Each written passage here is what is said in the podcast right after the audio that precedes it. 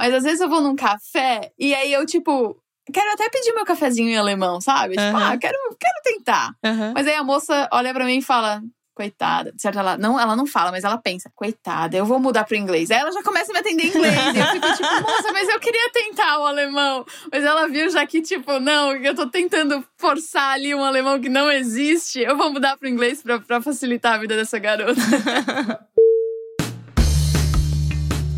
Olá, viajantes, aqui é a Manu. E aqui é o Mac, sejam muito bem-vindos ao ViajaCast. E depois de um ano, um ano e um pouquinho, a gente tá recebendo de volta uma pessoa que veio falar uma vez sobre intercâmbio. E tem ouvintes desde aquela época que continua com a gente. É, com certeza. E cobrando também, né? Cobrando. Quando a minha Alves volta. Ah, soltei o nome. Ah, mas tá, tá. A galera que leu a descrição ou o título já sabia, né? Então vai, vai. Aque- a- a- ano passado a gente conversou num fuso horário diferente. Foi a primeira coisa que a gente conversou agora, né? backstage. Verdade. E dessa vez a gente tá falando exatamente com o mesmo fuso horário, até porque ela está na Alemanha, aqui pertinho da gente. Vamos ver se dessa vez a gente se encontra, né, Mi? Quem Seja bem-vinda. De volta.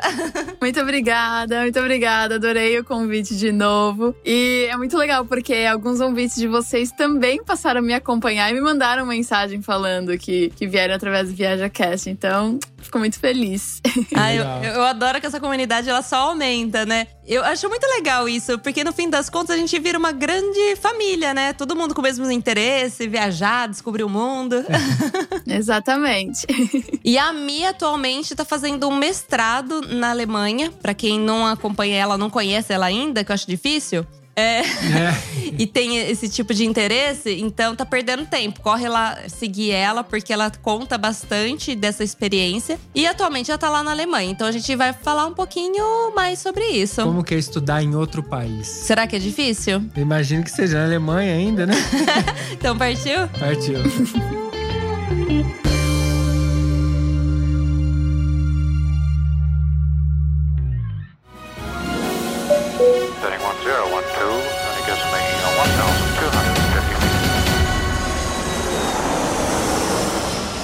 Viaja Cast.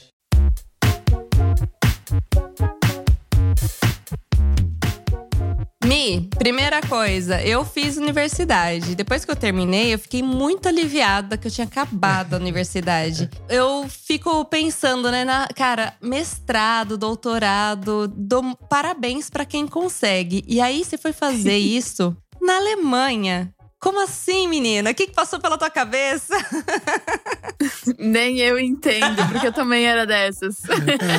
eu lembro quando era o último semestre, eu sou, sou formada em publicidade e propaganda, né? Me formei em Blumenau. É onde eu morei durante toda a minha vida. E eu lembro que ali no último semestre do TCC eu falava: Caraca, nunca mais quero voltar pra universidade. Eu não quero fazer isso de novo. Aí pula pra 2021, eu procurando todas as oportunidades, porque eu tava com saudade da vida acadêmica. Não sei, pode ser que uma hora essa, essa vontadinha chegue pra você também ou não, e tá tudo bem. Mas pra mim apareceu depois de uns cinco anos formada. E eu sabia que eu queria fora. Tipo assim, eu pensei, bom, eu já vou fazer um mestrado. Não quero que seja aqui na monotonia do Brasil, negócio que eu já tô acostumada, que vai me prender aqui e tal. Eu quero tentar na Europa. E, na verdade, Berlim, né, Alemanha, não foi a primeira opção, assim. Eu Ah. pensei em outros destinos. Ah. A minha ideia era ir pro Reino Unido. Uhum. ok. Mas lá, além de ser Libra, é tipo o triplo do preço, o curso, né? O triplo do preço aqui da Alemanha. E tinha a oportunidade de, por exemplo, ir pra Portugal também, caso eu quisesse dar uma maior economizada. Porque Portugal, Sim. assim, a anuidade do, do mestrado, enfim, é ainda mais barato, né? Uhum. Mas eu visitei Berlim em 2019 durante meu mochilão e eu adorei muito a cidade. E tem até um, um vídeo lá no meu canal onde eu falo, eu tô sentada no gramado, e aí eu falo assim pra câmera: Caraca, Berlim é tão sensacional, eu poderia morar aqui. E aí, quando veio a oportunidade de Berlim, eu falei: É isso, aí ó, a sintonia. É, viajante é assim, né? Porque às vezes você passa num lugar e você fala queria morar lá e de repente você tá lá. Você tá morando, é maravilhoso. é, mas eu de fato não escolhi Berlim. A gente pode até falar um pouquinho sobre isso depois. Uhum. Mas Mas é, a primeira ideia era, era o Reino Unido mesmo. Você tocou no assunto que eu já quero te perguntar. Então, você não tá por nenhum programa de para fazer o mestrado. Você tá por conta própria. É meio que isso. É, o, a gente considera que qualquer experiência no exterior que tenha a ver com estudos é um tipo de intercâmbio, Tá. né? Então, seja para aprender o idioma, para fazer um, um ensino superior, é um tipo de intercâmbio. Se a gente levar isso em consideração, eu estaria aí no meu sétimo, oitavo intercâmbio? Sei lá. Já perdi as contas. Aquelas, né? Por aí. Vai perdendo as contas, né? Adoro. tipo de conta que eu quero perder. Exato. então, assim, posso considerar assim que é um intercâmbio, mas eu vejo como algo tão. Acho que depende muito de como você enxerga essa experiência também. Eu, Michelle, tenho ideia de continuar aqui mais tarde. Não sei se na Alemanha, mas na Europa, sabe? Eu tenho ideia de, de, de continuar aqui. Tô até tirando uma cidadania minha portuguesa, então as coisas tendem a facilitar, assim. Sim, Aham. exatamente. Então, meio que foi uma porta de entrada, mas que eu gostaria de passar mais tempo. Quem de repente vem e fica um ano, né? Porque o mestrado na Europa, ele vai. Depende do país onde você vai. Por exemplo, Reino Unido, o mestrado é um ano. É, Alemanha pode ser de um ano e meio a dois anos. Portugal também, um ano e meio a dois anos. Então, se você vem, às vezes, com uma, uma grana contada ou com algum outro projeto para continuar no Brasil e vem só para tirar esse tempo mesmo pro mestrado e volta, ou como muita gente faz, tipo, ah, um semestre do mestrado faz aqui fora e depois continua no Brasil, enfim. Uhum. Aí é um intercâmbio que você, tipo, é mais palpável você sentir que, ah, é um. É um período da minha vida. Mas eu vim já com outro mindset, né? Eu vim já com uma outra ideia quando eu vim pra cá. Então, por mais que seja uma experiência como intercambista, eu acredito que vai acabar se tornando outras coisas mais pra frente. Mas ainda tem tempo, porque meu mestrado é de um ano e meio, eu cheguei faz seis meses. Então você tá bancando esse seu mestrado. Você catou, você guardou seu dinheirinho lá e tá bancando. Porque a pergunta do, do- de estar por um programa, porque eu sei que tem gente que faz, por exemplo, metade no Brasil e a outra metade meio que o governo ajuda, tem um incentivo É, e acho, tal. que, é, acho que o Marco tá querendo dizer o pessoal que é bolsista, faz aquele É. sanduíche Sim. que eles falam, né? No seu caso, não. Não, no meu caso não. Eu estudo numa universidade privada, né, particular. Mas aqui na Alemanha tem muita oportunidade pra galera vir estudar de graça em universidades públicas. Aí tem que saber o alemão, Hum. que é uma coisa que eu não sei e que bem por isso que eu não tinha pensado em Alemanha como um destino pro meu pro meu mestrado, porque eu pensei, bom, eu vou pro Reino Unido, eu vou pra Portugal, porque em Portugal é em português Inglês. e no Reino Unido é em inglês, Sim. né? Também. Tipo,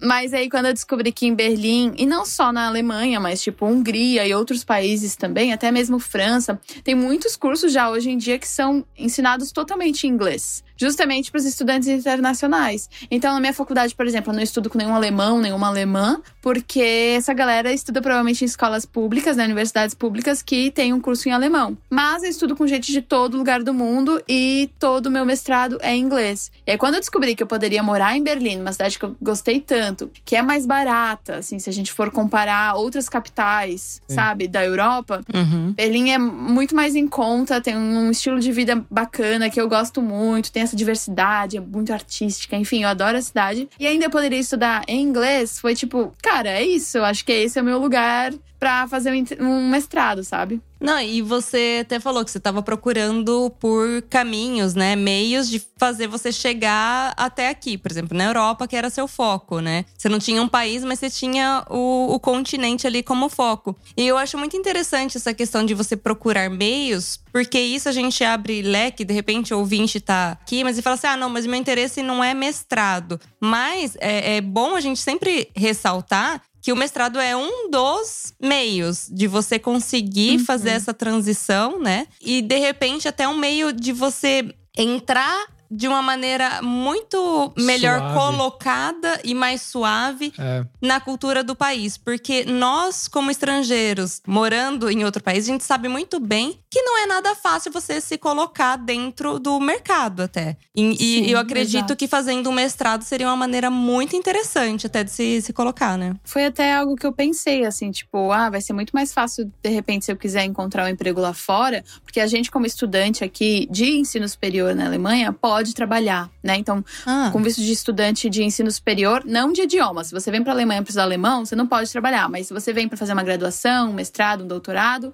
não só aqui na Alemanha, mas tipo em outros países da Europa, quando você tem esse visto de ensino superior, você pode trabalhar 20 horas semanais durante os períodos de aula e costuma ser 40 horas semanais durante períodos de férias. Na Alemanha é um pouco diferente. Você pode ou escolher trabalhar 12 meses, 20 horas por semana, uhum. ou seis meses, 40 horas por semana. Então, isso depende, né, do que você, sei lá, às vezes você chegou, ficou seis meses sem emprego, aí você tem os outros seis meses para conseguir um emprego em 40 horas, enfim, depende da vivência de cada um. Mas estar cursando um mestrado foi justamente algo que ligou um alerta na minha mente de tipo, que bom, porque se eu quiser de repente encontrar um trabalho, eu acho que vai ser muito mais fácil eu já estando, tipo ali, eu tô estudando, entendeu? Eu consigo de repente nem que seja um estágio, alguma coisa na minha área, porque eu tô eu tô estudando. Uhum. E às vezes, né, tipo, sei lá, eu tô fazendo mestrado em marketing digital.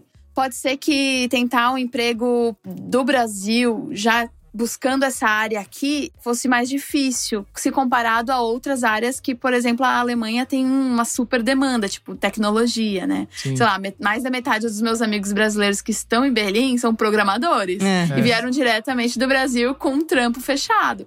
Então, dependendo da sua área, né? Tipo, não sei qual que é a área da galera que tá nos ouvindo, pode ser que seja muito mais fácil você chegar no país, independente se for Alemanha ou qualquer outro, é através de um, de um curso de ensino superior, seja uma graduação, um mestrado, um doutorado. Sim, porque isso é uma realidade que às vezes a pessoa não se atenta e a gente também, eu, quando cheguei aqui, nem imaginava, nem pensei sobre isso, mas você entrar no mercado do trabalho na Europa, tudo que você fez no Brasil, meio que não vale nada, porque eles não têm como comprovar. Então eu coloco no papel lá e eles, ah, beleza, você falou aí, mas eu não conheço nenhuma dessas empresas, eu não conheço o Brasil, não sei de nada.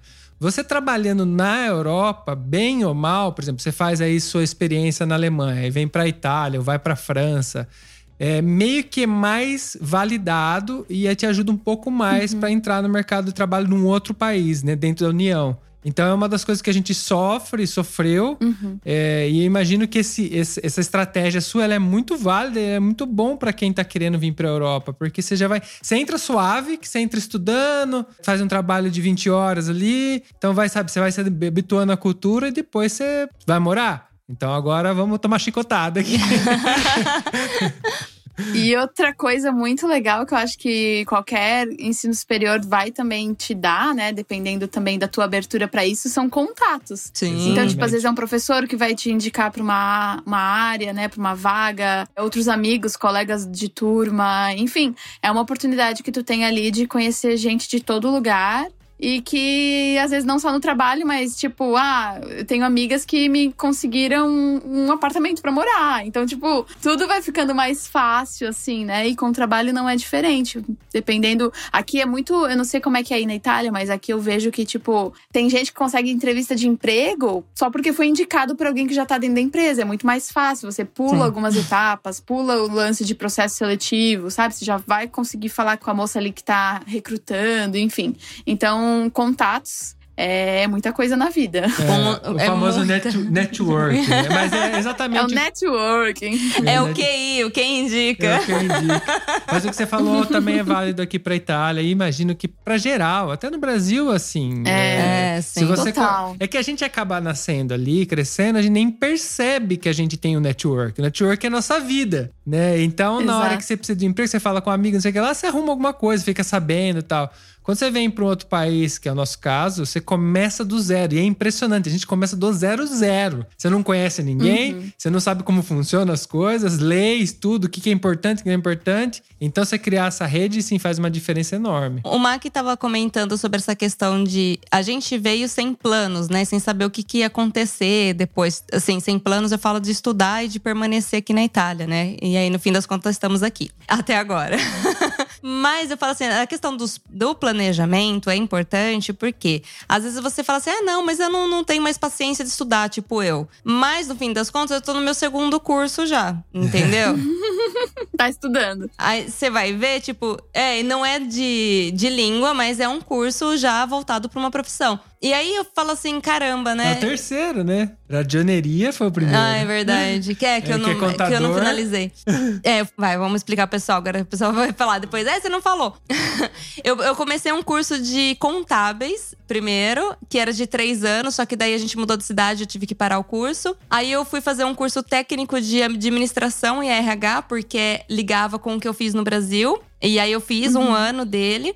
E, e fez com que eu entrasse para trabalhar no mercado de trabalho dessa maneira, porque tinha o contato da mulher lá da escola e foi ela que, que me indicou, e aí você entra. Porque senão não entra. É horrível entrar no mercado é, do exterior sem ser indicado ou sem ser muito bom. Se você não tem o currículo foda já. Pode ser que ajude, mas indicar sempre pesa muito mais.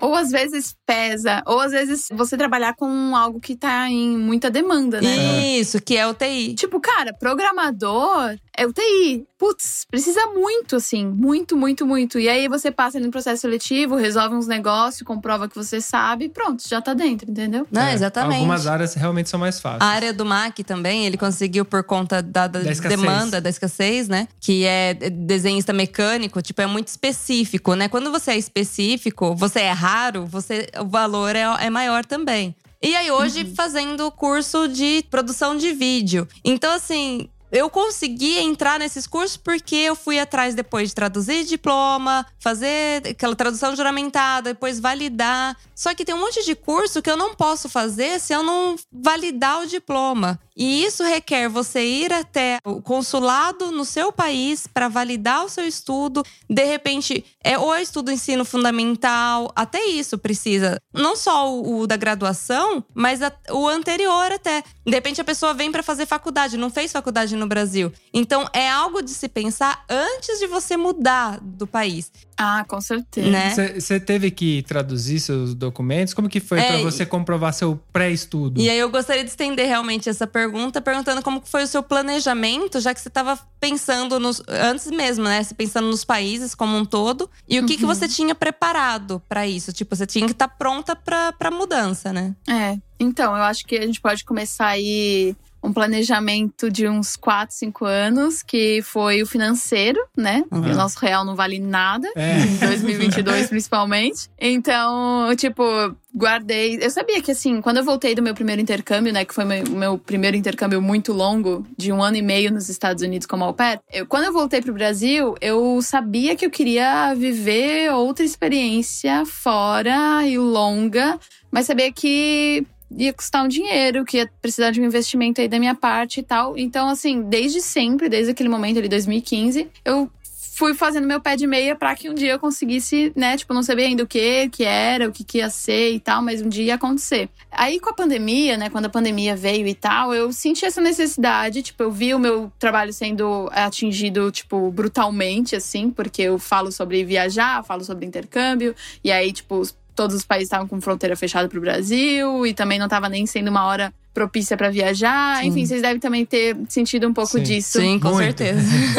E aí eu fiquei tipo, cara, olha só como o meu trabalho é frágil, sabe? Tudo bem que ninguém imaginava que ia ter uma pandemia, mas assim, eu preciso de um plano B, né? Eu preciso de um plano C, sei lá, o que, que eu posso fazer mais? Uhum. E aí eu comecei a, tipo, pensar, bom, mas o que, que mais a Michelle, né, é além do trabalho, assim. E aí eu lembrei como eu curtia estudar, como eu gosto de aprender coisas e tudo mais. Eu falei, bom, eu acho que eu quero voltar pra essa vida acadêmica. E aí foi então que eu, em 2020, comecei a pensar no mestrado, comecei a ponderar aí opções. Em 2021, no começo do ano, eu sabia que uma das coisas para eu ser aceita nas universidades é uma prova de proficiência, que é então tipo, ah, eu vou fazer o meu curso em inglês, então eu preciso para entrar na universidade uma nota X para provar que eu consigo acompanhar a matéria junto com os meus colegas, com os professores, enfim. Então, essa foi a primeira, a primeira depois do, do financeiro, foi um primeiro grande passo do planejamento, porque, sei lá, a prova custa mil reais e você tem que se preparar para a prova. Eu fiz o IELTS, eu fiquei tipo quatro meses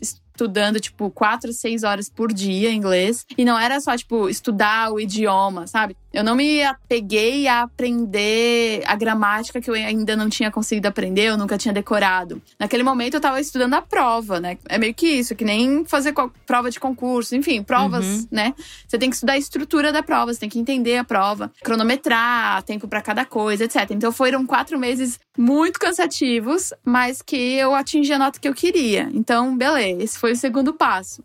Aí eu comecei a entender como que eu me aplicava para as universidades. Aqui na Europa é diferente, né, do que você se matricular numa universidade no Brasil. Você faz um Enem, tira uma nota X ou não, ou faz vestibular e aí passa e entra, paga e pronto, né? Se for uma particular. Sim. Aham. Aqui, mesmo se for é, privado ou público, você tem uma série de documentos para apresentar, principalmente sendo um, um estudante internacional. Então, eu fiz uma conta no site da universidade, onde eu coloquei todos os meus minhas informações básicas e tal. E aí eu precisei anexar histórico escolar da graduação, porque eu só posso fazer um mestrado se eu fiz uma graduação antes. E essa graduação ela tem que ser, tipo, reconhecida pelo MEC, ou de quatro anos, ou ter uma carga horária X, não é tipo qualquer tipo de graduação. Muitas universidades, por exemplo, não aceitam tecnólogo para você fazer um mestrado, entendeu? Sim. Isso vai depender muito de universidade para universidade. Ou algumas não aceitam é, ensino EAD para você agora fazer um mestrado. Então, tem Caramba. que, assim, tem que ver que,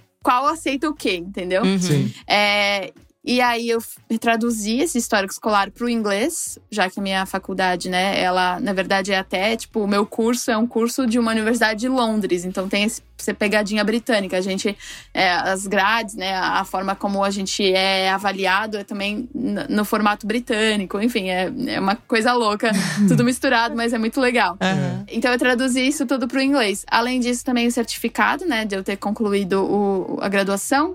E outras duas, outros dois documentos muito importantes, que é a carta de motivação e a carta de recomendação. Hum. Ah, Isso é, tipo, meio que o básico que você vai precisar apresentar para se inscrever em qualquer universidade na Europa, ou nos Estados Unidos, ou no Canadá, enfim. Pode ser que algumas outras peçam ainda alguma, alguma coisa ou outra, mas além da carta de motivação, recomendação, os históricos e certificados traduzidos e a, carta, e a prova de proficiência, é meio que isso. É tipo o seu passaporte e boa. Uhum. A carta de motivação, na verdade, ela é. ela consiste em você tá falando ali para a universidade o porquê você tá escolhendo aquela universidade, o porquê você escolheu aquele, aquela cidade, o porquê daquele curso. E de uma forma não tão genérica, assim. Eu fui, tipo, sei lá, stalkear o, o LinkedIn dos meus professores. Tipo, descobri qual era o nome deles Ah, boa. pelo site da faculdade. É. E fui stalkear eles pra ver, tipo, qual é o tipo de pesquisa que eles gostam de falar, o que, que dentro ali do contexto do marketing digital, né, que é o que eu ia estar, né, sabia que ia aprender, qual que é a área deles dentro disso, entender qual que seriam os interesses, pra tentar, tipo, trazer coisas pra que, tipo, ah, eu realmente estou afim, estou buscando conhecer mais sobre essa universidade. Não adianta falar, tipo, ah, eu quero ir pra essa universidade porque é legal, porque recebeu tal prêmio, porque é isso, isso, isso e aquilo. É muito Isso meio que a universidade já sabe. É, tipo. É porque tem um monte de gente competindo com você. Na verdade, é uma vaga de emprego, né? É. Exato, exatamente, exatamente. E, e aí faz uma carta de motivação bonitinha. E a de recomendação eu peguei com a minha professora, que foi a minha orientadora do TCC na, na, na minha graduação. E aí ela falou um pouco sobre quem é a Michelle na vida acadêmica, então como que é a Michelle como aluna, é, o que que ela me orientou, quanto tempo ela né, tipo me ensinou, né, trabalhou comigo, é, enfim, encheu minha bola lá. E na verdade ela falou assim, Bom, então é bom saber pra quem que você tá perguntando, né? tá pedindo a É bom carta. ter network nessa hora. É, eu falei, eu perguntei pra ela, prof, você faz uma carta de recomendação pra mim? Dela, faz aí que eu só assino. Daí Eu falei, posso encher minha bola? Dela, pode muito. Aí eu fiz, aí ela, tô de acordo, posso assinar. Ah, boa, Porque boa. assim, nem sempre essa professora vai saber inglês, né? Então eu fiz uma cartinha ali em português, mandei pra ela validar. Sim. Depois só traduzi, ela assinou e, e já era. Então é isso, assim, foi bem tranquilo.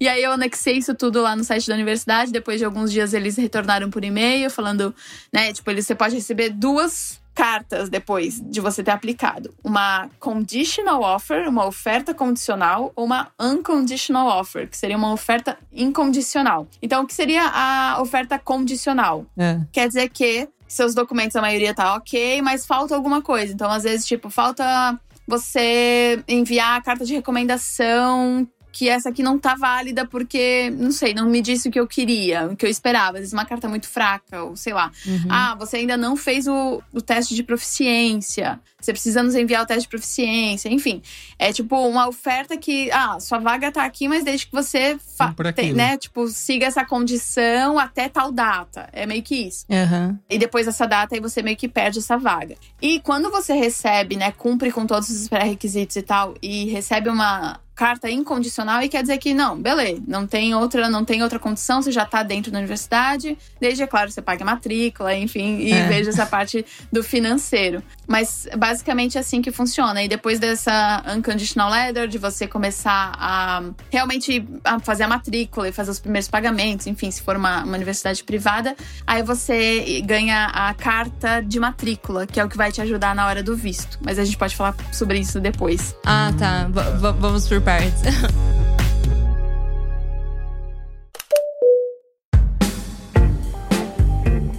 O teste de proficiência ele tem validade? Não é que venha uma validade assim nele, Uhum. sabe? Vai ter a data que você fez a prova, mas não tem nenhuma data de validade. Só que o que acontece? É, muitas universidades elas pedem que o teste não seja mais antigo do que dois anos. Ah, ok. Porque considera-se que se for muito antigo, pode ser que aquele, aquela nota que você comprovou ali você não tenha mais, né? Porque, tipo, faz muito tempo que você fez. Não faz sentido. Então eles esperam que pelo menos seja dois anos, é, tipo, até feita em até dois anos. Ou se você, por exemplo, já fez uma graduação no idioma que você tá indo estudar, Hum. Aí você não precisa de nenhuma outra teste de proficiência, porque você já tá comprovando que você já fez um curso naquela, naquele idioma, e aí você não precisa comprovar, fazer um- uma prova de novo e tal. Então, provavelmente, quando você se formar, você poderia saltar para um doutorado sem muito dor de cabeça. Isso, isso mesmo. Tá. Mas vamos com calma. Não sei se vou É. fazer doutorado ainda.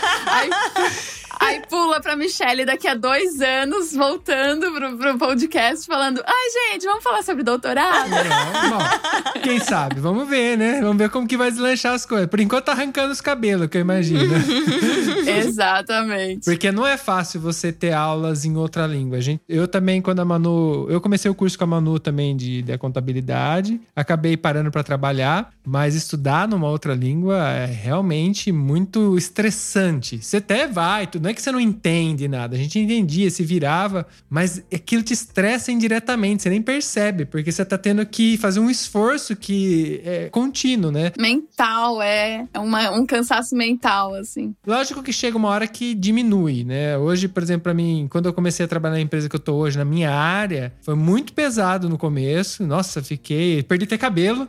Eu tive queda de. Eu tive, sabe aqueles é, falha que, que aparece? Uhum, De estresse? uhum. Eu cheguei a ter Na barba. na barba, eh, diminuiu bem aqui atrás, quase fiquei carequinha de, de O hijab. Como que chama aquele que É, o aqui? hijab. Hijab. Não, não é hijab é da mulher usar. É o. Ai, Que o judeu coloca assim, aquele copinho assim. Kipá? né? Sei, Que pá, sei. que pá. ah, não lembro. Desculpa a minha ignorância, gente. E agora tá muito mais tranquilo. Agora é, eu não tenho mais essa sensação de estresse. Mas é normal e eu imagino que você tá recente ali, você tá né, vivendo isso daí. Mas É. que você tem habilidades. É, é até uma dúvida minha, porque, por exemplo, a gente se estressava muito mais, óbvio, no primeiro ano que a gente tava aqui, a gente tava aprendendo a língua e estudando, aprendendo outra coisa naquela língua, né? Tipo, aprendendo duas coisas ao mesmo tempo. Vocês fizeram em italiano? Em italiano, Em italiano. sempre em italiano. Uhum. E aí eu ia perguntar pra você, tipo, porque você já falava bem inglês, você já tinha comprovado é, nesse teste de proficiência, tipo, tinha um nível muito bom. Mesmo assim, você acha que tem essa fadiga de, tipo, de ficar o tempo todo naquela outra língua? Ai, tem. Tem, principalmente no começo. Hoje já tô um pouco mais acostumada, mas tem sim, porque, por exemplo, eu precisei es- escrever, né, fazer uns artigos agora no final do primeiro termo. E, e eu me pegava, tipo, cara, eu não vou conseguir pensar em inglês nisso agora. Tipo, eu prefiro escrever em português e depois eu traduzo pro inglês, sabe? Uhum. É muita coisa. O meu caderno, às vezes eu tô no. Tipo, o professor tá falando inglês, eu tô pensando em inglês e aí eu escrevo em inglês. Aí, às vezes, pra mim é muito mais fácil, eu ouço inglês e automaticamente aquele conceito, aquilo que ele tá me explicando é traduzido no português na minha Uhum. mente, e aí eu escrevo em português. Então, assim, minha- meu caderno é uma bagunça, basicamente, é português e inglês o tempo inteiro. Ele é bilíngue. É, na mesma frase, misturo tipo português com inglês e só eu entendo, assim. Ninguém pode ver meu caderno porque não vai entender nada. Mas na hora de, tipo, às vezes colocar alguma ideia, enfim, eu ainda vou pra minha, pra minha língua materna porque consigo me expressar muito mais. Mas eu, eu sinto que, tipo, dentro do marketing digital já tinha muita coisa, muito conceito, muita coisa que a gente já sabia, né? Que vem Sim. muito do inglês e Uhum. tal. Então, nessa situação é mais tranquilo. Mas eu tive, tipo, um- uma matéria na, no primeiro trimestre que tinha muitos com exatas, tinha muita coisa de finanças, que eram coisas que eu não domino já nem no português. Então, aprender isso no inglês Nossa. pior ainda, assim, sabe? Eu fiquei, cara, o que, que eu tô fazendo na minha vida? Minha amiga falava, você está aprendendo matemática em italiano. Falou, não gosto de matemática nem em matemáticas. Ela falava. Exato, não, pois é. É, é. é uma loucura, assim. Mas ao mesmo tempo te prova que, tipo, você dá conta, né? Sim. Sim, Deu, dá sim. tudo certo. E essa fase de transição, ela, quem? ela diminuiu pra mim, eu falo por mim. Eu tinha mais essa de muito português no começo, depois começou a misturar 50-50. Hoje em casa é meio que assim, eu e a Manu conversando, a gente é meio 50-50, fala metade português, metade italiano, tem hora, é a nossa língua. É. E É o seu caderno? é, mas no trabalho eu tô começando a ficar inteiramente em italiano, praticamente. Só que isso porque eu já tô ali há três anos, né? Então vai chegar, Sim. vai, né? Vai ma- macetando. Chega uma hora que é muito mais rápido pra mim eu escrever em italiano. Mas essa fase de transição é a fase que. Mesmo que você saiba, tenha uma experiência, tudo que é o seu caso, ainda vai ter muito vocabulário que você não, você não sabe, você vai aprender, porque tem, vai entrar coisa técnica, vai entrar é, slang, que é modo Gí- gíria. a gíria. E são coisas É. que às vezes você não usa, às vezes você não estudou, não teve contato, é normal. É. E eu, eu ainda trabalho muito, né, com o português, né? Meu Sim. trabalho ainda é, é muito pro público brasileiro, então eu, eu ainda falo muito português. Imagino que quem, né, como você, tipo, tá inserido no mercado de trabalho e, né, o seu trabalho, uma grande parte do seu dia é em italiano, é no idioma X e tal, é, é mais fácil pra, pra, pra continuar nele, né? Mas eu fico, tipo, falando português, português, português, daí eu vejo minhas amigas é, brasileiras, daí às vezes eu tenho, tipo, somos aqui em três amigas brasileiras e uma amiga italiana. E a gente faz questão de falar inglês quando essa amiga italiana tá junto. Sim. Mas a gente não se importa, tipo, é muito difícil a gente falar o português quando ela tá junto, sabe? É, e aí, às vezes, principalmente depois de algumas cervejas alemãs, É. aí mesmo que às vezes só tá em brasileiro, tá falando inglês. Não sei, é maravilhoso. então, aí, tipo, nesses momentos que eu falo o inglês na aula e tudo mais. Então, eu ainda tenho muito disso porque grande parte do meu dia ainda é falando em português, sabe?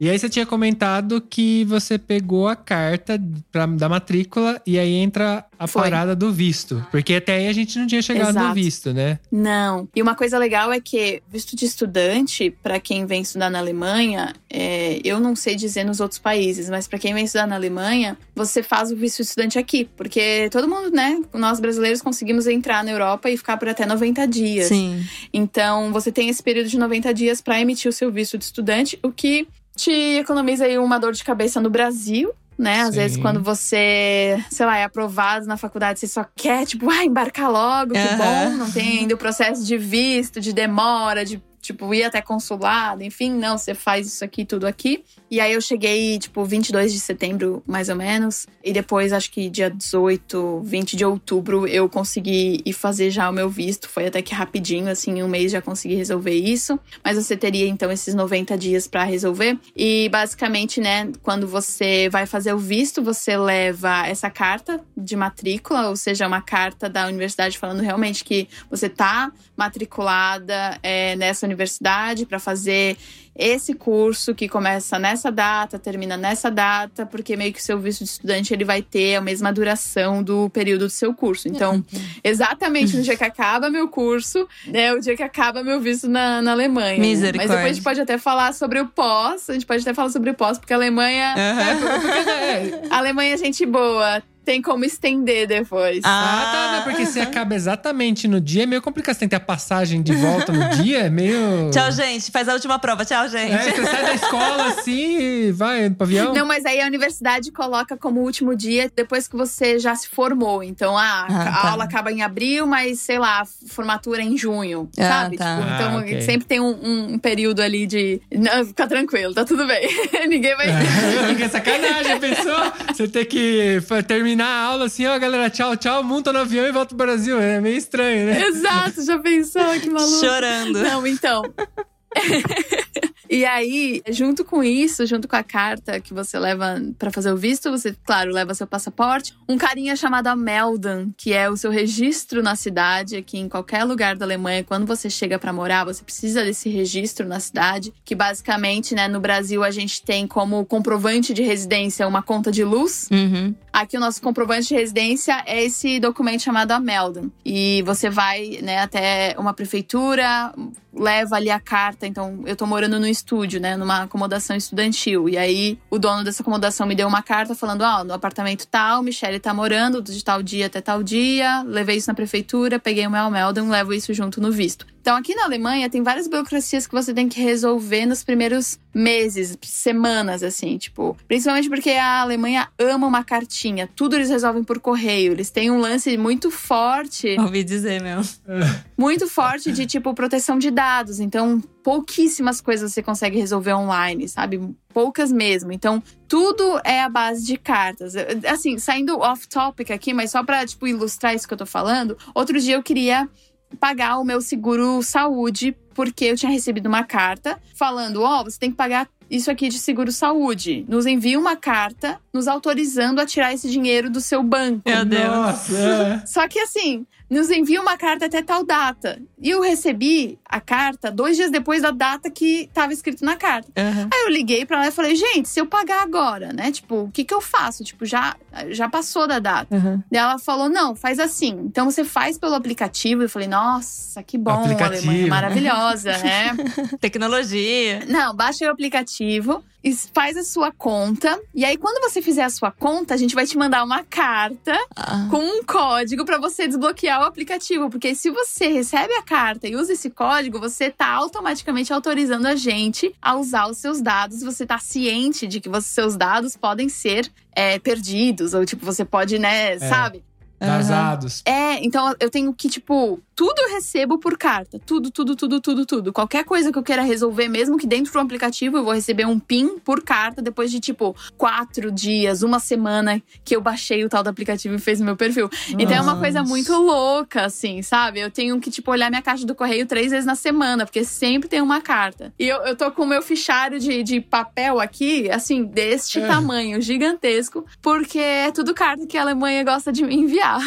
Então, o, bom, você provavelmente conhece o N26, que é o banco, né? Sei. Ele, ele é fora da curva, né? Porque ele realmente é digital. Eu É verdade. quando eu cheguei aqui, eu Não, abri uma digital. Ele é digital. Eu fiz, só que eu tive que fazer. É meio que uma entrevista, né? Você faz entrevista com o cara, ele tem que te ver, você tem que falar com ele, você escolhe a língua lá. Na época, acho que eu fiz em inglês, eu não lembro. Mas agora você tá falando tudo isso, e eu fico pensando, essa coisa da residência, essa coisa da carta, isso daí não é em inglês, eu imagino, isso é em alemão. É em alemão, menino. E aí que, Ah, aí que meu tá o Deus. negócio.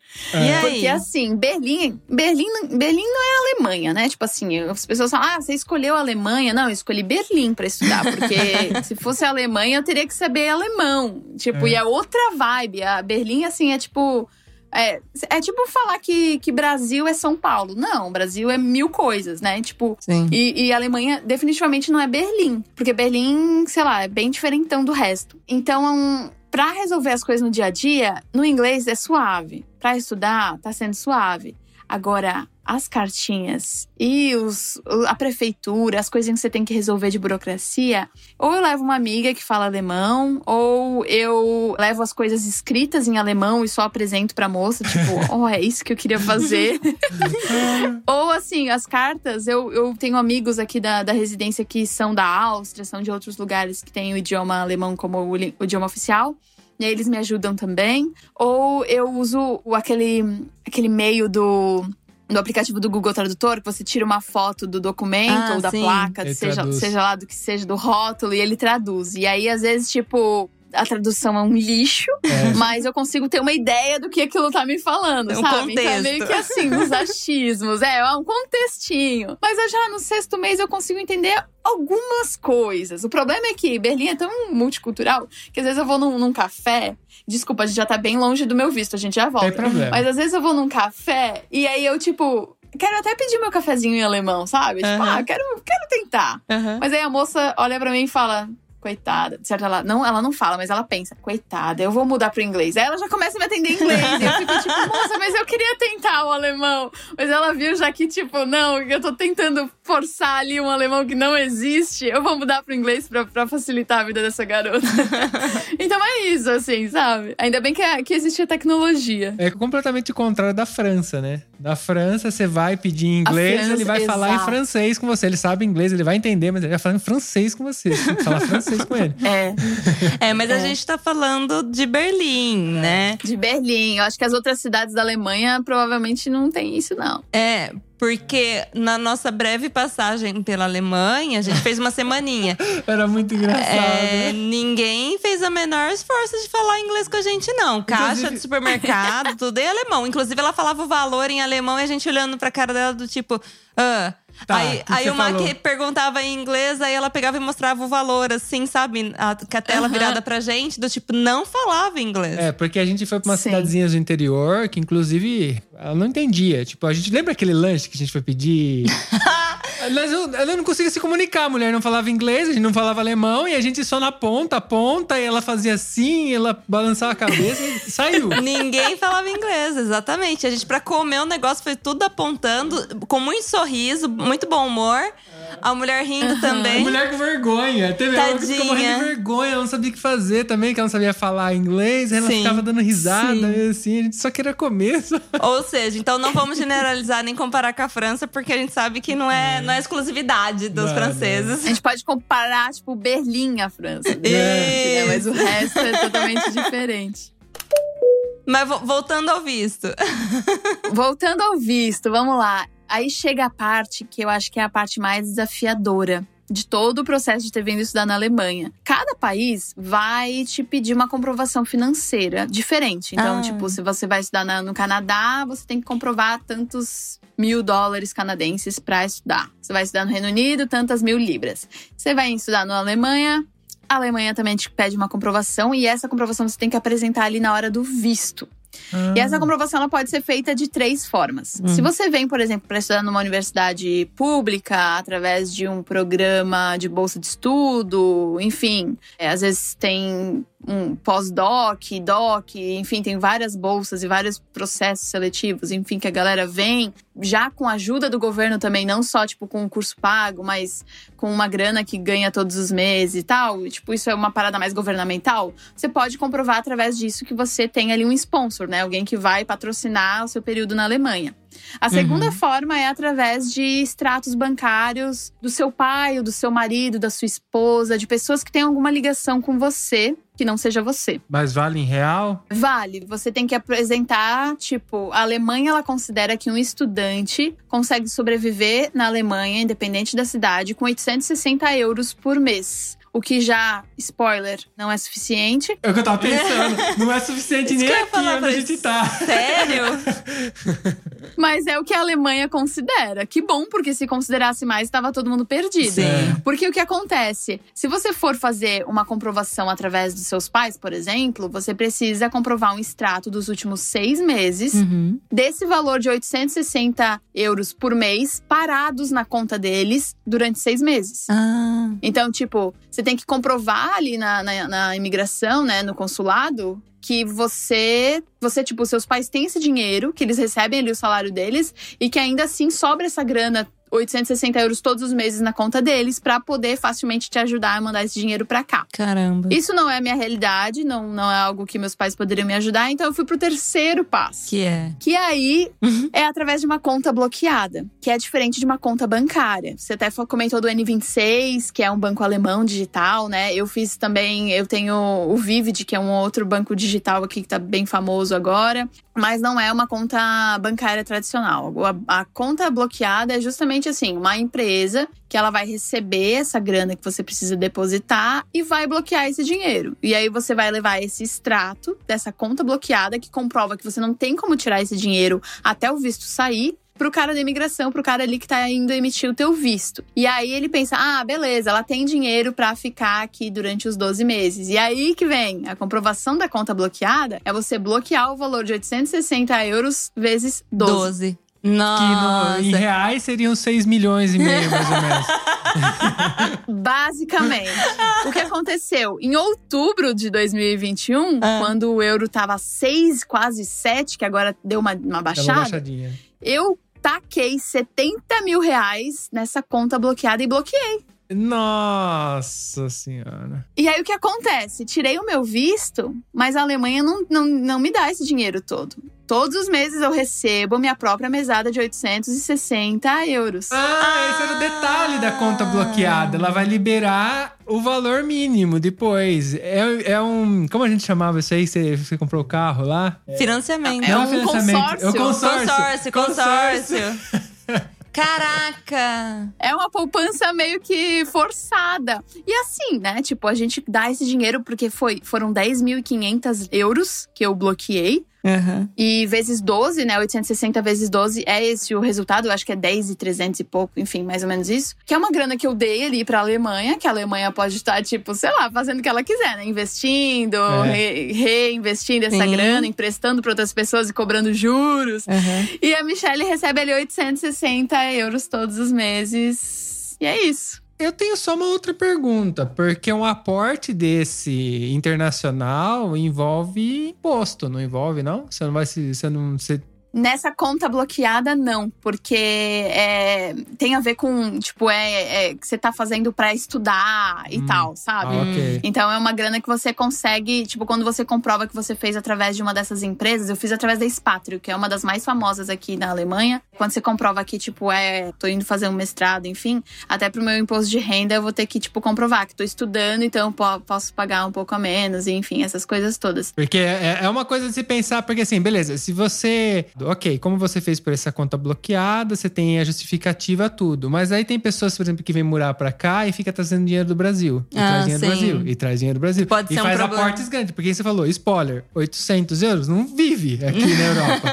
Aham. Então o cara acaba trazendo muito dinheiro e essa evasão de divisa, uma hora ou outra ela chega. Então, tipo, eu, no meu caso, é diferente do seu, que tem, eu, não, eu não trago dinheiro, eu tenho investimento no Brasil e tenho minha vida aqui. São duas coisas completamente separadas. Mas se eu estiver trazendo ou empurrando pra lá, eu tenho que considerar a parte tributária disso. Que E vai ter que declarar. Total. Sim, é uma coisa pra fazer atenção. Nossa, isso é, isso é algo bem. Até que poderia ser um, um capítulo, um episódio aqui do, do podcast de vocês. Trazer uma contadora, sei lá, alguém que manja disso, porque eu acho que é até complicado de entender, assim. Sim. Eu não, não sei. Eu tenho minha contadora no Brasil, pergunto umas coisas pra ela e tal, mas é, é complicado. É porque isso é evasão de divisa. Você pega o dinheiro de um país e manda pro outro, né? É. Se você fazer isso continuamente, quem vive, por exemplo, a gente conheceu famílias que agora não mais, mas no começo eles traziam a renda deles pra cá, do Brasil pra cá. E são valores que todo mês, pingadinho, que seja mil euros, dois mil euros, é muito dinheiro, principalmente no Brasil. Então, no Brasil, você não tem. Quando você tá trazendo de lá pra cá, não tem problema nenhum, porque você já ganhou esse dinheiro, você já pagou imposto.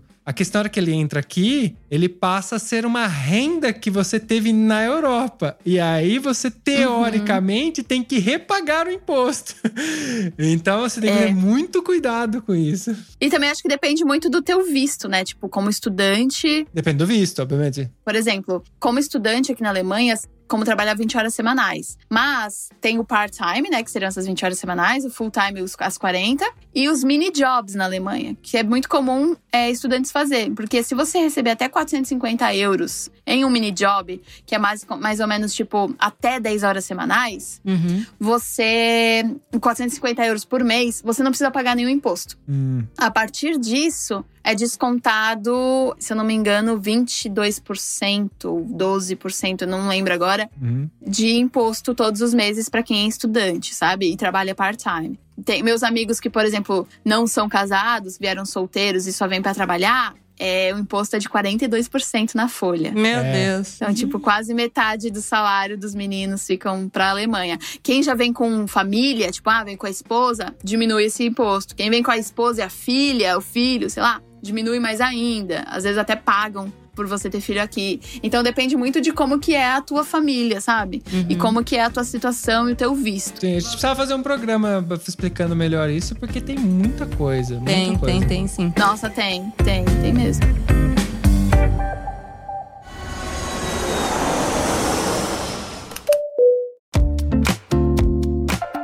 Eu queria aproveitar que você falou até da questão do, do spoiler, né? De, de que o dinheiro, os 800 e tantos, não dá. E se você estiver disposta também a falar valores, Claro, bora. Eu já até fiz vídeo no meu canal falando sobre quanto eu trouxe de dinheiro pra Aham. cá, né? Além desses 10 mil, porque, de fato, né? Se você tá considerando a Alemanha pra vir, saiba que a conta desbloqueada, ela só vai desbloquear e você só vai passar a receber os 860 euros depois que seu visto sair. Uhum. Então, eu tinha, tive esse primeiro mês é, me bancando. Sim. né? E, tipo, pra pegar aqui o lugar onde eu moro, eu tive que pagar o depósito, né? Que é como se fosse o calção, ainda estando no Brasil. Eu tive que pagar o meu primeiro aluguel ainda estando no Brasil. Tem gente que pega um Airbnb para o primeiro mês e já depois pesquisa um apartamento aqui e tal. Eu preferi, né, por já, tipo, sei lá, eu sou meio, meio medrosa. Eu pensei, ah, não, já vou pegar uma residência estudantil, que eu sei que é seguro, sei que. que Menos dor de cabeça vai também. ser legal. Menos dor de cabeça. Peguei um contrato de seis meses, tá acabando agora, inclusive. E que é, já vou chegar com um lugarzinho pra ficar. Então eu tive que pagar esse primeiro mês e um depósito, que não foi barato. Nesse primeiro mês, é quando eu cheguei aqui na Alemanha. Então tem tudo isso pra considerar, né? Você só recebe o dinheiro da conta bloqueada depois que você faz o visto. Mas, então, 860 euros a gente recebe da conta bloqueada, mas eu assim, vivendo bem, saindo, fazendo as coisas que eu quero e tal, eu gasto 1.300 euros mais ou menos como estudante aqui em Berlim. tá. Dá pra economizar e gastar 1.100? Dá, mas ó, vou dar, vou dar algumas, vou deixar um pouco mais claro e trazer alguns exemplos. Uhum. Esse lugar onde eu moro, que tem tipo 16 metros quadrados e que basicamente é um estúdio. Então, assim, tem minha porta, meu banheiro, tem tudo lá no canal pra quem quiser assistir. Meu banheiro, uma mini cozinha com na minha geladeira um frigobar. Tem um armário tipo de duas portas, um lugar pra eu trabalhar, uma escrivaninha e uma cama de solteiro num lugar muito bom de Berlim. 750 euros por mês. Só o aluguel, então. Só legal. É, 16 metros Então, quadrados. tipo, Eu isso- achei que a gente tava pequeno, Ma- mas, Mas tá ele, é, ele é todo mobiliado, né? Ele é todo mobiliado, bonitinho. O bacana é, eu tenho portaria, tenho segurança 24 horas, eu tenho convivo com outras pessoas, então, tipo assim, sei lá, cada, cada corredor, cada andar tem muitos, muitos, muitos apartamentos. Legal. Tem gente de todo lugar do mundo. É uma galera, tipo, jovem também, que tá aqui estudando, enfim, então isso é muito bacana, sabe? Uhum. É, a gente tem uma sala de cinema, tem uma sala de estudos, tem Ah. algumas coisas no prédio, assim, sabe? É muito bacana. Não, é bem bonitinho o apartamento dela. Eu, eu vi o vídeo. Muito É. bonitinho, uma graça. É bem legal. Mas aí eu escolhi pagar um pouco a mais, porque eram esses primeiros seis meses, adaptação. Eu não queria. Você pode pegar aqui na Alemanha um negócio que eles chamam de VG,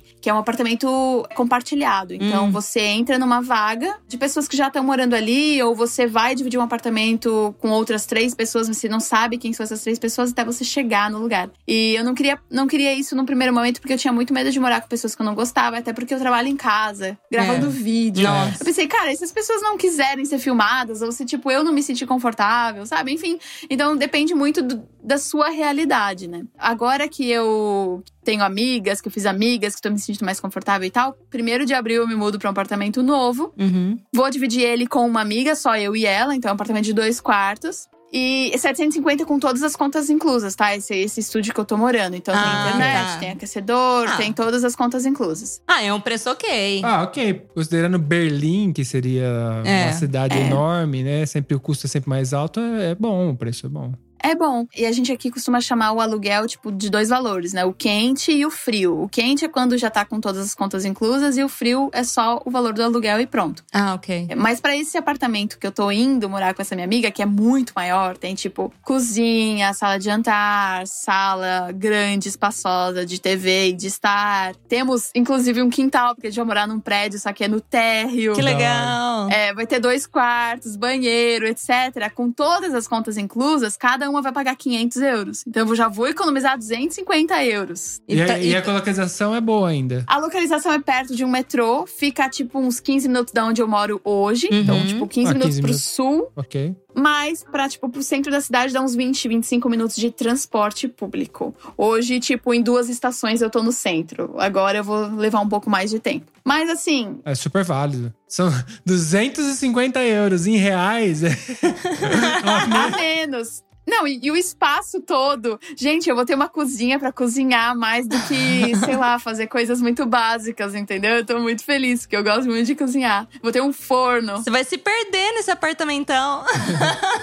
Não, exato, exato. Eu não vejo a hora de, de, de, de mudar pra lá. Mas então, aí já é uma grande parcela, né? Tipo, acho que fica, né, entre 500 e 800, mais ou menos, um aluguel. Uhum. Aí de mercado eu gasto mais ou menos, sei lá, 200 euros por, por mês. Eu sou vegana, então tem algumas coisas específicas que eu compro. Às vezes eu compro coisas mais orgânicas. Depende muito do, do estilo de vida de cada um. Pode ser mais, pode ser menos. Uhum. Tem uma, algumas coisas que eu também preciso pagar, que é, por exemplo, todo mundo aqui que mora na Alemanha, sendo estudante, trabalhando, enfim, precisa pagar um seguro saúde e hum, é 110 euros por mês. Preciso pagar isso todos os meses. Ah, por, mês. É, bastante. É. Caramba, e cobre tudo? Tudo, tudo assim é muita coisa, né?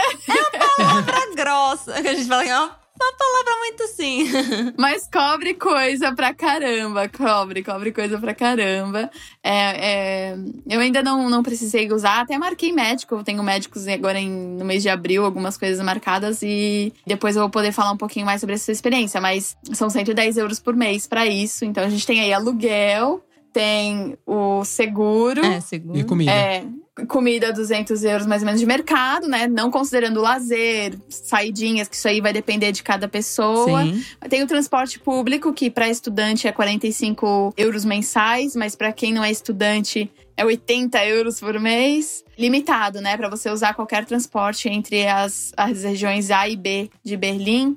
É, além disso, tem a taxa de rádio, porque aqui em Berlim você tem que pagar um imposto de rádio e TV. Eu não tenho rádio e não tenho TV, mas você tem Ah, que gente. pagar Aqui a gente tem, todos os meses. Mas aí a gente pode fazer uma requisição de não pagar. Sim. Só que você tem que comprovar que você não tem TV. É. Ah, não, aqui não tem essa. Não tem você tem opção. que pagar 18 euros. 18 euros todos os meses. Nossa. de rádio e TV. Eu nunca nem vi TV nem rádio aqui, mas tem que pagar.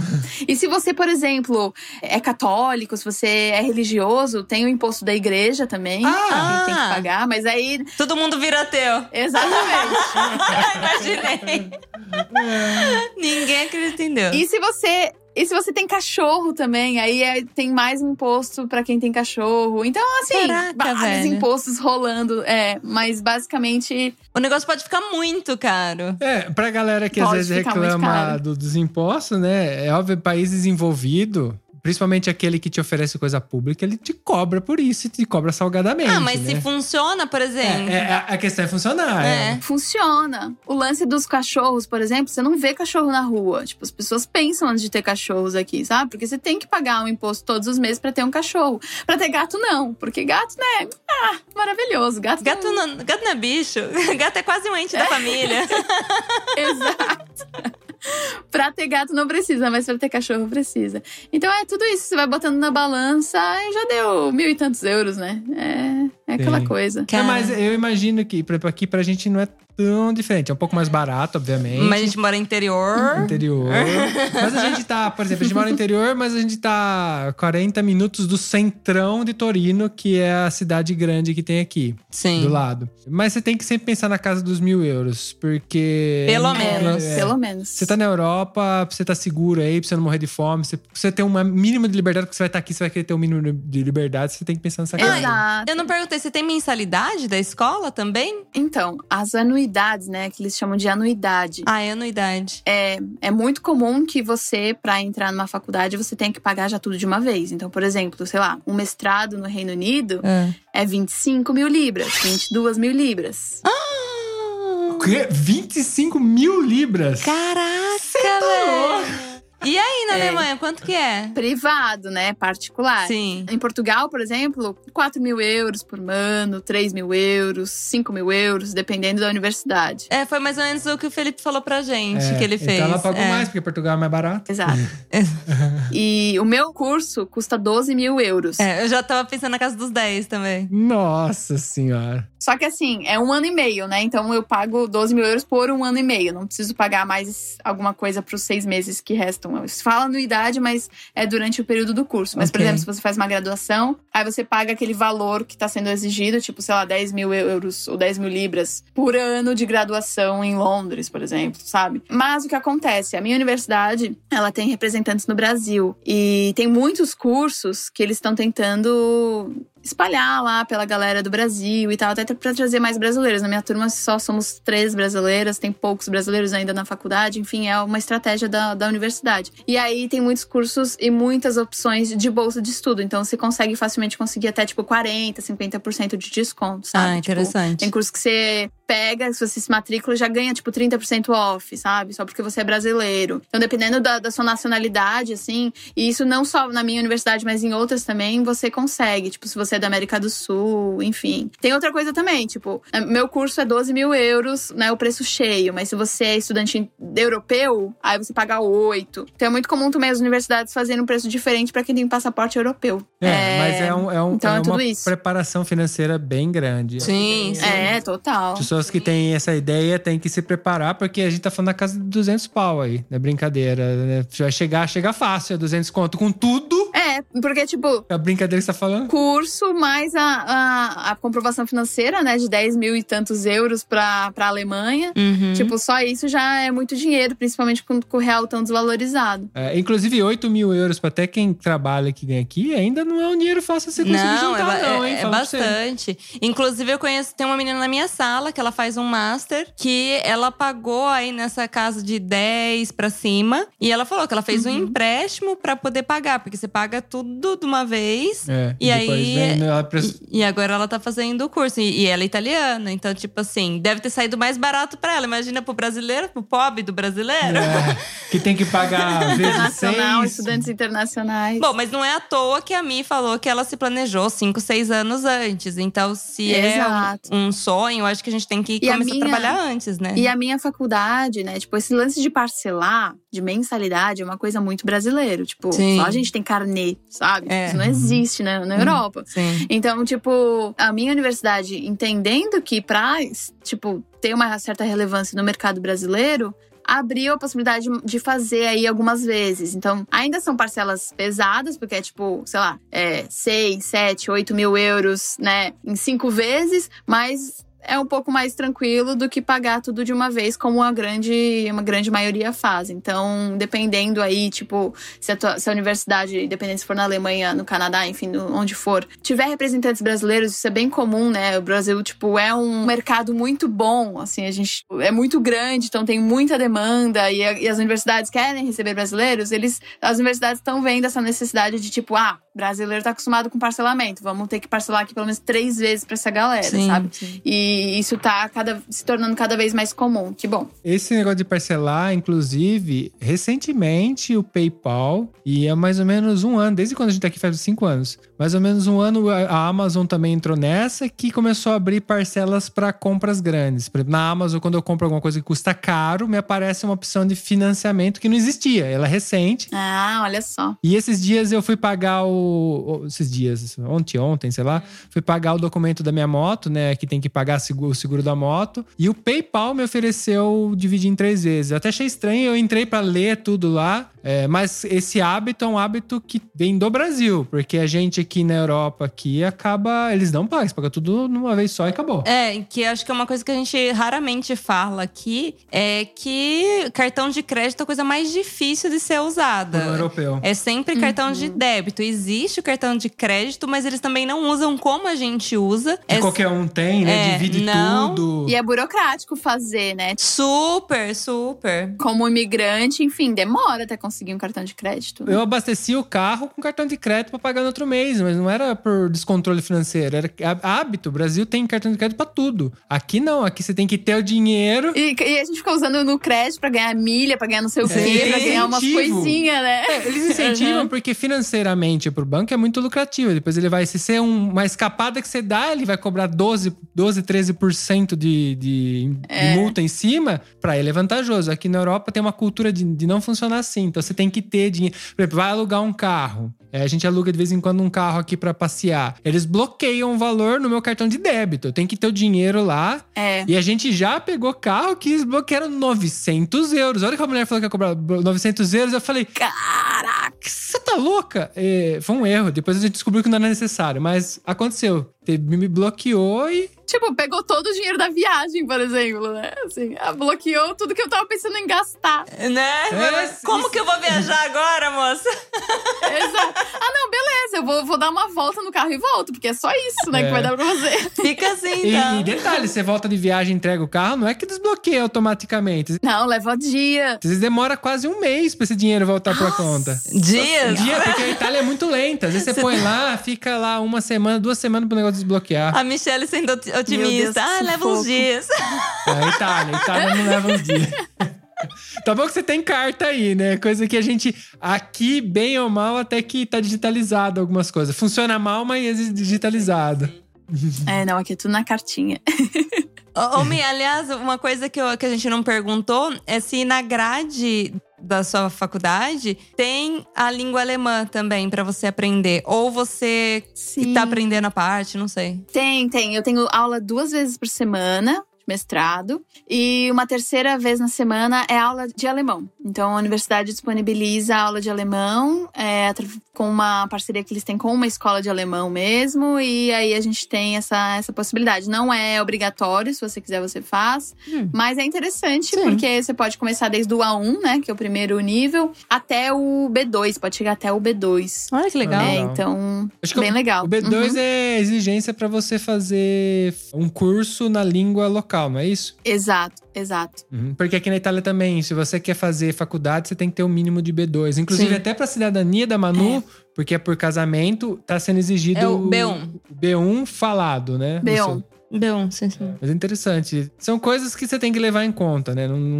não tem como fugir. Total, não dá pra gente falar que, ah, vim pra cá é, é tranquilo, É. é de boa, ah, é só maravilhas. Cara, é muito bom, eu sinto que eu fiz a escolha certa, eu me sinto muito feliz aqui, eu tô, tipo, vivendo isso aqui intensamente, gosto muito daqui, mas tem tudo isso que a gente vem comentando, né? Todo esse planejamento, todas essas burocracias, cada vez que eu recebo uma carta em alemão eu quero chorar, porque eu fico, que saco, sabe?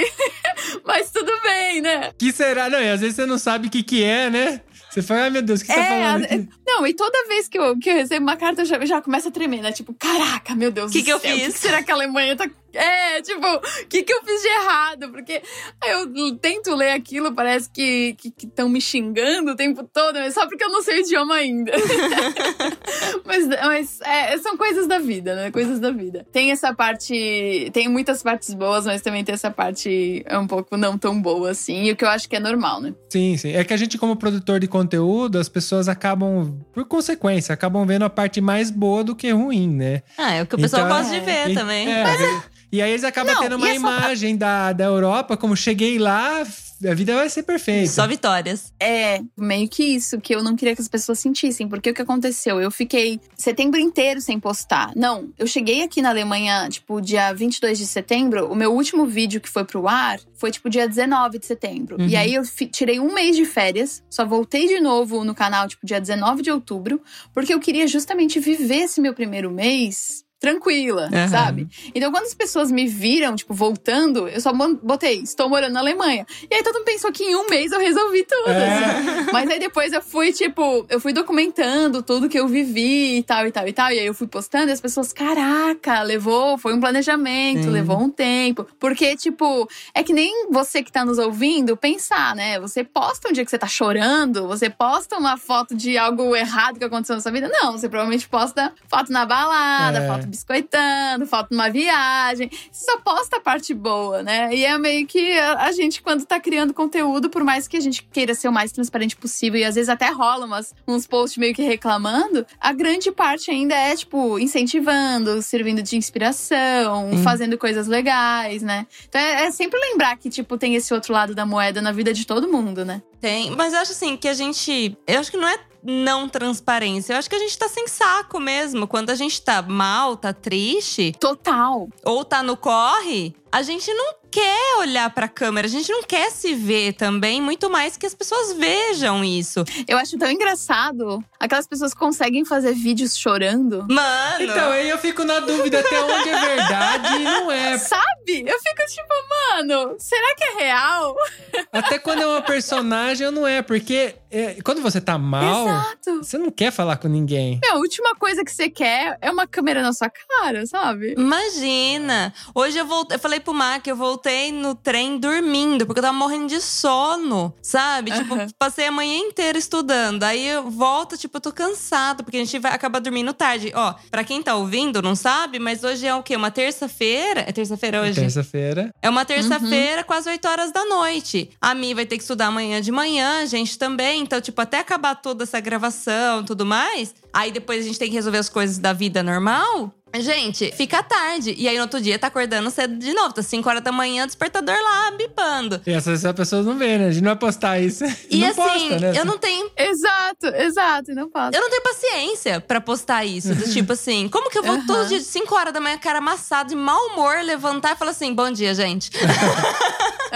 Exato, é isso, é isso. É, mas legal. É só pra, pra lembrar mesmo que as coisas não acontecem do nada, que tem muito planejamento envolvido e. Enfim, tem todo um lance de tipo, deixa a família no Brasil, né? É. Tenho minha- tinha minhas gatas, tenho ainda, né? Estão lá. Muita coisa, muita coisa que muda, muita coisa que, que envolve, acaba envolvendo. Mas posso dizer que vale a pena, assim. Se é realmente, tipo, o teu plano, se é realmente um desejo seu, assim como eu identifiquei que era um desejo meu, vale muito a pena. Ah, o saldo é sempre positivo no final. Então, se joga, né? É. Tem que se jogar. É, você joga.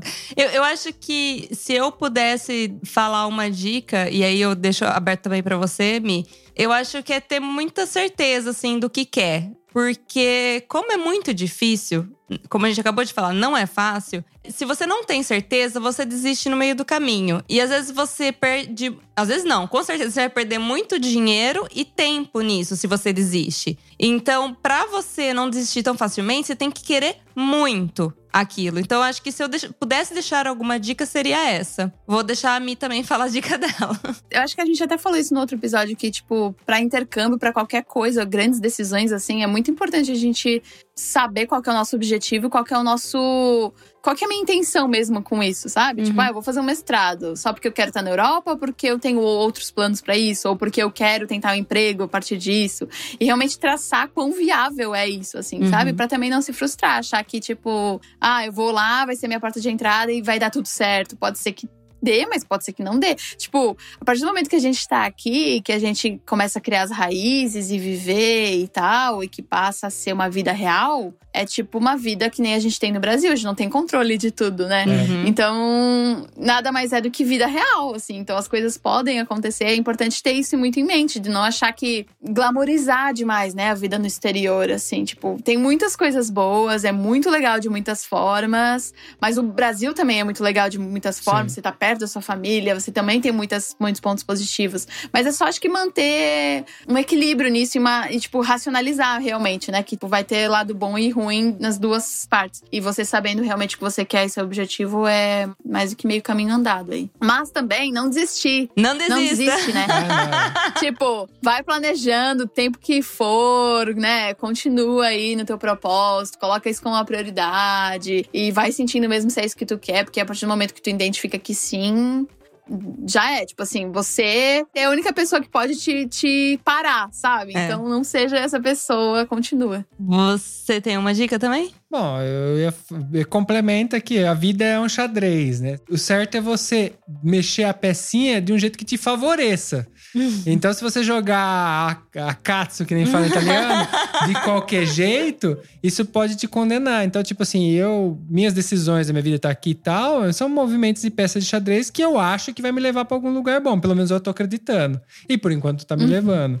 É, obviamente você tem que arcar com as consequências, né? Mas quando você tá fazendo, indo pro lado que você quer, meio que as consequências ficam menores. Sim, que tem as consequências do que você faz e também aquelas que você não pode controlar, É, né? Mas elas ficam menos relevantes, né? Porque você ainda tá focado lá na frente, indo pra lá, né? É legal isso. E tem uma coisinha chamada intuição também, né? Acho que todo Ah, mundo tem sim. um pouquinho Sim. isso dentro de si. E acho que é muito válido eu ouvir a intuição. Mi, pra quem ouviu até agora aqui, tá curioso pra saber aqueles vídeos que você falou, ah, eu gravei o vídeo, quer conhecer seu apartamento, inclusive? 16 metros quadrados. tipo, cara, dá pra morar em 16 metros quadrados? Aonde o pessoal te encontra? Pode me encontrar tanto no Instagram quanto no YouTube. Só procurar Mi Alves, que é o meu nome, né? Michelle Alves. Então tá lá como Mi Alves. E no Instagram é Mi Alves com mais um S no final. Então, Mi Alves S. Bem facinho. Acho que se você digitar Mi Alves já vai encontrar. Eu não, sei se tem muitas outras. É. Bom, mas como sempre, eu vou deixar na descrição desse episódio, a pessoa pode clicar que é mais fácil. Verdade. Mi, muito obrigada novamente por ter aceitado é, participar Obrigada aqui do vocês. Viaja Cast. Quem sabe a gente faz um próximo doutorado. Não, espero que você Vem volte antes. Doutorado na até. Inglaterra. Doutorado na Inglaterra, né? A mulher não para. Obrigada, de verdade, você deu um pouquinho do seu tempo com a gente aqui. Obrigada a vocês, eu adorei. Temos um programa. Temos um programa. Um beijo, galera. Tchau, tchau. Tchau, tchau, galera. Beijo, tchau!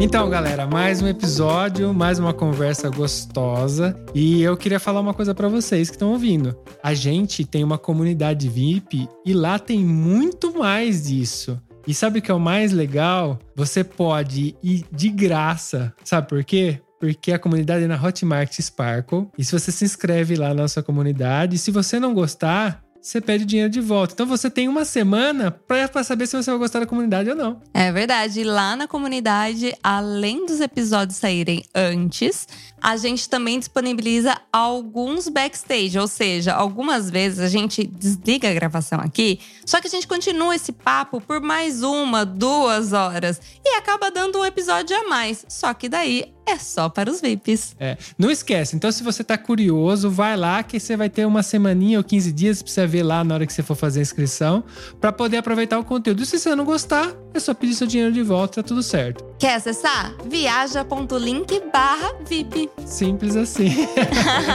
Um beijo, até a próxima! tchau, tchau.